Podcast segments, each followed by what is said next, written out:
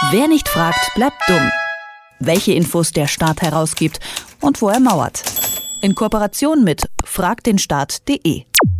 Der Dieselskandal ist mittlerweile schon vier Jahre alt, doch so richtig zur Rechenschaft gezogen wurden die Verantwortlichen bisher nicht. Im Gegenteil, der Betrug ging munter weiter. Bis heute kommen immer wieder neue Features ans Licht, die die Emissionswerte von deutschen Autos künstlich niedrig gehalten haben. Laut Recherchen des Bayerischen Rundfunks und des Handelsblattes hat nicht nur VW, sondern auch die Konzerntochter Audi bei den Abgaswerten geschummelt. Eigentlich ist für solche Manipulationen der Staat zuständig, in dem Fall das Kraftfahrtbundesamt. Das müsste nämlich die Bevölkerung über die manipulierten Autos informieren, hat das aber nicht getan. Das Kraftfahrtbundesamt hält nämlich die internen Dokumente unter Verschluss.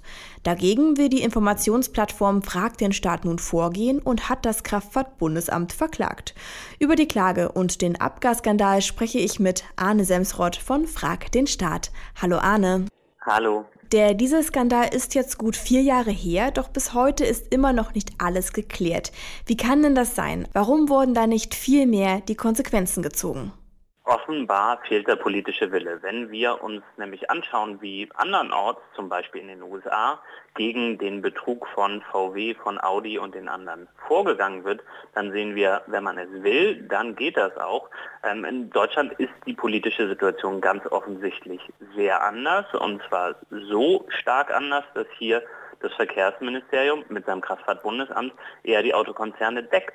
Also wir sehen kaum Willen, da irgendwie wirklich aufzuklären. Wir sehen kaum Willen, äh, die Autokonzerne dazu zu bewegen, ähm, die Fehler, die sie gemacht haben, den Betrug, den sie gemacht haben, wieder gut zu machen. Ähm, und deswegen müssen wir jetzt eben vor Gericht ziehen. In eurer Klage geht es jetzt ganz speziell um die sogenannte Audi-Akustikfunktion. Was hat es denn damit auf sich? Ja, Akustikfunktion, das ist ziemlich irreleitend und das sollte auch irreleitend sein. Das ist der Name für eine Abschalteinrichtung, die Audi in seine Dieselfahrzeuge, äh, die Euro 4 Fahrzeuge eingebaut hatte. Ähm, das waren diese Abschalteinrichtungen, hat man schon mit VW relativ häufig gehört, die nur unter Prüfbedingungen äh, dann angingen. Also ein äh, Mechanismus, der sich nur dann einschaltet, wenn das Auto quasi merkt, es ist hier auf dem Prüfstand, hier geht es um die äh, Abgasemissionen, jetzt bin ich mal ein bisschen bisschen sauberer. Das wurde intern Akustikfunktion genannt, hat natürlich mit Akustik nichts zu tun, sondern äh, ist letztlich eine Betrugsfunktion. Und das Kraftfahrtbundesamt hat ein internes Gutachten dazu 2017 äh, erarbeiten lassen.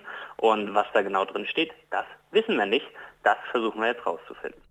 Das Kraftfahrtbundesamt lehnt ja die Auskunft mit Verweis auf den Schutz innerbehördlicher Beratungen sowie dem Schutz gerichtlicher Verfahren ab. Warum will das Bundesamt denn überhaupt die Dokumente unter Verschluss halten? Ich bin mir relativ sicher, dass das Kraftfahrtbundesamt da ganz einfach falsch gehandelt hat und etwas zu verbergen hat.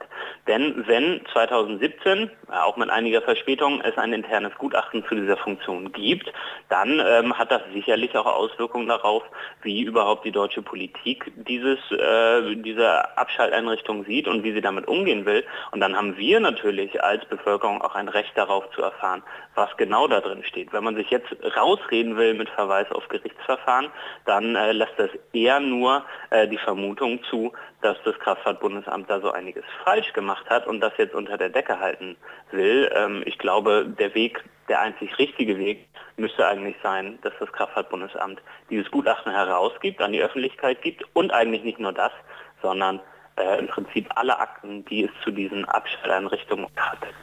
Ob eure Klage jetzt erfolgreich ist, wird sich ja noch zeigen, aber was erhofft ihr euch denn von den Dokumenten und welche Informationen werden denn da für die Öffentlichkeit relevant sein? Wir wollen wissen, was das Kraftfahrtbundesamt wusste über diese Funktion, also wie viel internes Wissen es darüber hatte. Und wir wollen dann ähm, daraus ableiten können, ob das Kraftfahrtbundesamt äh, anders hätte handeln müssen. Wenn nämlich zum Beispiel das KBA, das Kraftfahrtbundesamt, ähm, frühzeitig wusste, dass ähm, da bestimmte Betrugsfunktionen eingebaut wurden und äh, trotzdem nicht gehandelt hat, also trotzdem zum Beispiel nicht dafür gesorgt hat, dass es einen Rückruf gibt, dann ähm, hat sich da das Kraftfahrtbundesamt auf jeden Fall mitschuldig gemacht an diesem Betrug.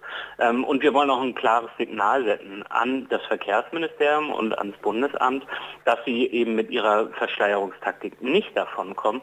Denn wir sehen es ähm, in den letzten Jahren immer wieder, wenn man Anfragen zu diesem Komplex an das Ministerium und ans Bundesamt stellt, dann äh, versuchen die dem in der Regel so auszugehen, dass sie einfach gar nicht antworten. Also auch in diesem Fall war es so, wir haben eine Anfrage gestellt und mussten dann über ein Jahr auf eine Antwort warten. Und die Antwort haben wir auch nur bekommen, weil wir Untätigkeitsklage eingereicht hatten. Dann hat nämlich das Bundesamt gemerkt, oh, sie müssen doch was tun. Und ich glaube, dieses Signal ist da dann auch an die Verwaltung und an die Politik wichtig. Äh, wir sitzen da nicht länger still, sondern wir gehen eben notfalls vor Gericht.